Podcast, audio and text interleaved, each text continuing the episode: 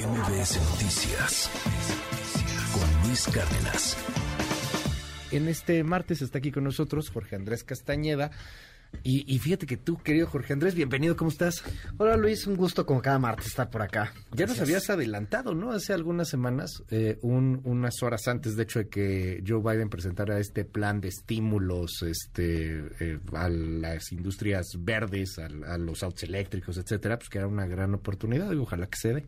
Sí, ojalá que lo entremos. Lo escribí la semana pasada en El Economista y lo platicamos aquí hace un mes. Es quizá una oportunidad como la, que no vamos a volver a tener en muchos años en México. Y se parece hasta cierto punto a lo que vivimos quizá en los 90 y por una serie de factores aprovechamos, pero no del todo, ¿no? En ese momento tú y yo nos recordamos, pero eh, eh, se combinan, digamos, toda la situación política que estaba viviendo el país, la crisis del 94 y la entrada de China a la Organización Mundial de Comercio, que le quitó muchísimo impulso, digamos, a, al boom manufacturero que iba a haber en México. ¿no? Nos fue bien, pero no nos fue excelente. Y a mí lo que me preocupa mucho, y escribí la semana pasada, como te decía en El Economista, es que algo estamos cachando ahorita, pues nada más faltaba que no, o sea... Sí, o sea, ya era el colmo, ¿no? O sea, con la lluvia poquito te tienes que mojar, ¿no? Exacto. Pero eh, empapados deberíamos de estar, ¿no? O sea, en Estados Unidos están duplicando las fábricas que hay, ¿no? O sea, están trayendo todo de China a Estados Unidos. Se viene un boom. boom gigantesco, por ejemplo, en paneles solares, en la fabricación de paneles solares. Hoy, 95% de los paneles solares se hacen en China. Y los americanos, pues ya no quieren eh, paneles chinos. Y, podemos hacerlo, y todo. O sea, no es fácil, no es de mañana vamos a montar una fábrica aquí tú y yo. No, tiene su complejidad. Justamente qué bueno que la secretaria Tatiana Cloutier lo menciona, porque muchísimo del éxito de esto depende de acciones de la Secretaría de Economía. Eh, de estímulos, de ayudas en eh, temas aduanales, temas súper específicos. Otro ejemplo, lo que llaman las bombas de calor, que eso es lo que va a ser revolucionario, ¿no? Sí, que digo, es una tecnología muy vieja, ¿no? Eh, y es mucho lo que utilizan las albercas, por ejemplo, para digo, para no hacerla complicado, agarran el calor de afuera del, y lo meten adentro de una casa o el frío, porque funcionan de los dos lados. Es como un aire acondicionado totalmente ecológico, eh, muy a la o sea, o sea, casi que como calentar algo en el sol. Exacto, literal. Son, la tecnología de los aires acondicionados, pero ya es mucho más eficiente y sirven de los dos lados. Digo, aquí no necesitamos tanto en México, en la Ciudad de México, en el norte sí, tanto aire acondicionado como calefacción. Bueno, van a haber que hacer millones de esos porque los americanos van a eh, tienen un subsidio para poner en todas sus casas de esos. Pues ya hacemos un montón de cosas en México. Deberíamos de poder hacer paneles, bombas de calor y qué decir de baterías y coches eléctricos. Eh, tuiteaba ayer, digamos, Elon Musk, de quien también hemos platicado en esta mesa, eh, digo que está bien loco, pero bueno, menso no es, ¿no? No, por, por algo es el más rico del planeta en estos Decía, momentos. Eh, pronto vamos a ver los coches eléctricos, como en algún momento se vieron las eh, locomotoras de vapor, como una reliquia. Y los precios de los coches eh, de combustión interna van a caer mucho más rápido de lo que la gente piensa. A lo mejor y entonces, ¿qué vendría? Está exagerando, a lo mejor no pasa tan rápido. Pero a ver, en México, si en algo hemos sido muy buenos en los últimos 15 años, si algo ha funcionado en la política industrial mexicana, y digo, es en la industria automotriz. Eh, somos de los principales exportadores de autos en el mundo. Tenemos un casi todas las grandes armadoras en México están todas las armadoras del mundo están presentes en México y para atrás en la cadena de valor en las en las autopartes es más de un millón, eh, las últimas que chequé el número eran un millón cien mil empleos formales. Mira, no son los mejores empleos del mundo, pero son mejores que la mayoría de México, son relativamente bien pagados. Claro. Con prestaciones formales, etcétera. Si no hacemos algo, esos trabajos van a desaparecer, no mañana, pero relativamente pronto, en siete años. Pero si no es algo hoy, ya no hay nada que hacer. Sí, claro. Este, porque esos procesos son lentos. Eh, toman tiempo y pues es importante, que o sea, me da mucho gusto las palabras de, la, secretaria. Cloutier y un poco lo que menciona hoy los, los medios sobre la invitación de México a participar en el CHIPS Act, pero esto ya no es retórico, esto sí es tomárselo en serio.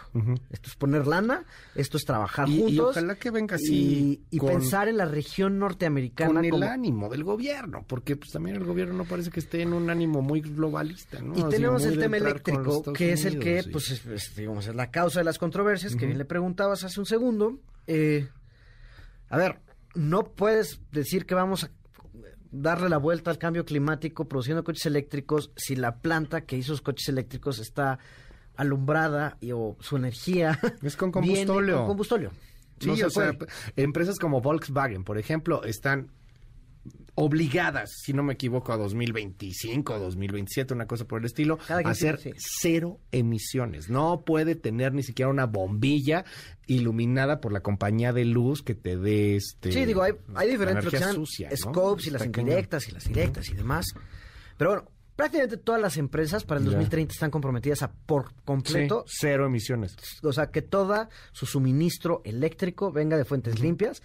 Eh, la SEC, la autoridad este americana de, valores, iba a sacar una, una, regulación que iba a salir este diciembre, quizás se retrasa un poco y sale a mediados del próximo año, pero ya obliga, y no, y no es cosa de decir, oye, mi luz es limpia y qué buena onda, porque este, no, vas a tener que comprobar que esa luz es limpia y va a haber, digamos, todo una industria alrededor de ese proceso que permita validar ¿no? Eh, y que crear los mecanismos de validación de dónde proviene esta luz. Ya. Oye, y, hablando de, los temas locales justamente en torno a todas estas oportunidades que ahí están, lo dice la misma secretaria Tatiana Cloutier, o sea, tenemos que poner las pilas, tenemos que ser, eh, eh, tomar decisiones rápidas para aprovechar estas oportunidades que se están abriendo en el mercado y como tú señalas, únicas en décadas eh, pues viene también el asunto de la discusión interna, del ombligo al que estamos tan acostumbrados a vernos. Si quisiéramos tener estos presupuestos y además tener posibilidades de detonar economía y tener crecimiento y llegar a estos eh, eh, estas cuestiones que se están planteando el día de hoy a 8 billones de pesos, una cosa por el estilo que creo que es el presupuesto el más ambicioso que hemos tenido hasta el momento, pues a lo mejor tendríamos que entrar a, a estos asuntos. ¿Cómo viste el presupuesto? Que va a ser la discusión de esta, la siguiente, la siguiente semana todavía. Por el momento creo que vale la pena enfocarse del lado de la ley de ingresos. O sea, ¿cómo vamos a jalar la lana? ¿De dónde viene la lana? Luego si platicamos cómo nos la vamos a gastar. Pero primero, ¿de dónde vamos a sacar la lana? Qué aburrido eres. Mejor vamos a gastarla ya luego vemos cómo la pagamos, ¿no? Muy al estilo mexicano. Y, a ver, ¿cómo funciona esto? Se, ha mencionado en muchos programas. Ayer lo escuchaba aquí mismo en, MBS. Tratar de explicarlo de la forma más sencilla. A ver, para saber cuánta lana vamos a tener el año que entra, se hacen una serie de supuestos, ¿no? que hace la Secretaría de Hacienda, los que están plasmados en los criterios generales de política económica, ¿no? Pero, entonces vamos a decir, yo estoy planeando cuánta lana vamos a tener tú y yo para el año que entra, ¿no? Ok, o sea, tenemos ahí una expectativa. Y entonces hay varios parámetros que vamos a meter a nuestro modelito, un, digamos un Excel, que tiene una cosa más compleja, pero vamos a decir que es un Excel ahorita, eh, que es cuánto va a crecer la economía este año y el próximo año. Porque, pues, cuántos pesos son, depende de, de qué tamaño es la economía, vamos a decir. ¿Cuánto calculamos que el changarro va a crecer? Sí, ¿de qué tamaño? Y porque el gobierno lo que hace, pues es este, el socio de todos, se lleva su parte, ¿no? Entonces dice, ¿de qué tamaño va a ser el pastel que yo me voy a llevar, ¿no? Una parte.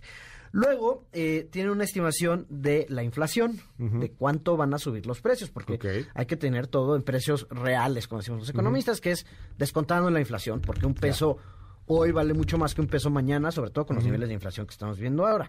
Cuando era 2, 3%, pues digo, igual hay que hacerlo, pero con las cifras, incluido lo que vimos hoy en la Fed en Estados Unidos, diré, no en la Fed, el dato de la inflación en Estados Unidos es muy preocupante, ¿no?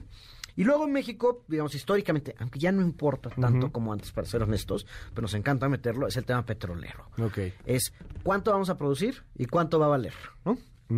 Eh, y luego se mete la tasa de interés y el tipo de cambio por, digamos, que afectan un montón de parámetros ahí adentro. Pero los primeros cuatro, yo te diría, bueno, los, la tasa de interés también son fundamentales para entender cuánta lana vamos a tener.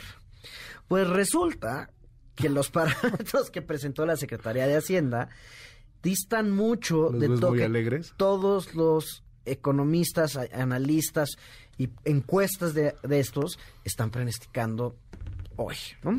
El crecimiento, primero de este año, ellos lo ven en... Eh, 3%, ¿no? Una cosa por el estilo. Sí, no. 2.4%. 2.4, ya lo bajaron, ok. Pero nadie lo ve arriba de 2 ahorita. Sí, las encuestas... algunos ni siquiera arriba de 1.5, eh, los más pesimistas. Los más pesimistas. Entonces, eh, pues esa es la base de la que vas a partir para el año que entra. Pero para el año que entra es todavía peor. Eh, el gobierno está estimando 3% de crecimiento, cuando la mayoría de los analistas está estimando hoy 1,5%. Los analistas van a ir ajustando. Ahora, solo esto para que regresemos a lo que estamos platicando. Si las cosas se hicieran, las hacemos bien, y todo lo que está platicando la Secretaría de ah, Economía... puede crecer a Entonces podríamos ¿eh? hasta el 6 o 7. Ajá. O incluso ese 3. Pero, digamos, hoy no, se, ve. que eso vaya a pasar. Claro. Y si viene una recesión en Estados Unidos, a pesar de todo esto que estamos hablando, a la economía en su conjunto, eh, por el tema de la inflación. La inflación está tan fuera de control y de hecho los datos de hoy asustan mucho. ¿Cuánto fue la, los datos de... Eh, salió 8.3%, que es un poco menor que antes, pero se esperaba un mejor dato lo cual indica que la Fed va a subir las tasas de interés de forma muy agresiva, eh, probablemente la próxima semana, de, en 75 puntos base. Y lo que está haciendo aquí la Reserva Federal es provocar una mini recesión en Estados Unidos, porque así frenas el alza de los precios. Y, esta mini recesión para frenar la inflación gringa nos pega a nosotros. Nos a nosotros, porque hoy la única parte de la economía que está funcionando es lo que se dedica a la exportación. Esa parte está con todo, por eso que platicaba la eh, Secretaria de Economía y por una serie de factores. Eh, hay muchas partes de la economía que no están funcionando muy bien ahorita, lo sabemos, lo vemos todos los días, y sobre todo aquí en la Ciudad de México se sienten más las partes, porque recordemos que pues, aunque los chilangos creemos que somos el centro del universo, no lo somos. Eh, y no estamos nosotros, parte, digamos, tan integrados a la economía de Estados Unidos como otras partes del país. En el norte ahorita es una locura. Este, tú en Monterrey, en Juárez, en Saltillo, Tijuana, además, eh, no con, si tú quieres rentar un local no hay. ¿No? Y los precios están subiendo, lo cual te indica una actividad económica eh, buena, pero no es el caso. Aquí, y luego todo se trata de la inflación, nada más para cerrar. Están subestimando la inflación. Piensan que el año que entra va a estar en eh, México menos del 3%, se antoja muy difícil. Y ahorita está en 8, ¿no? Sí, ahorita estamos arriba de los Estados Unidos. Bueno, pues vamos a ver y estaremos discutiendo estos temas. Mil gracias por estar con nosotros, Jorge, y te seguimos en tus redes. Jorge Acast, eh, y estar los miércoles en El Economista. Eh, pues como siempre, un gusto estar aquí. MBS Noticias con Luis Cárdenas.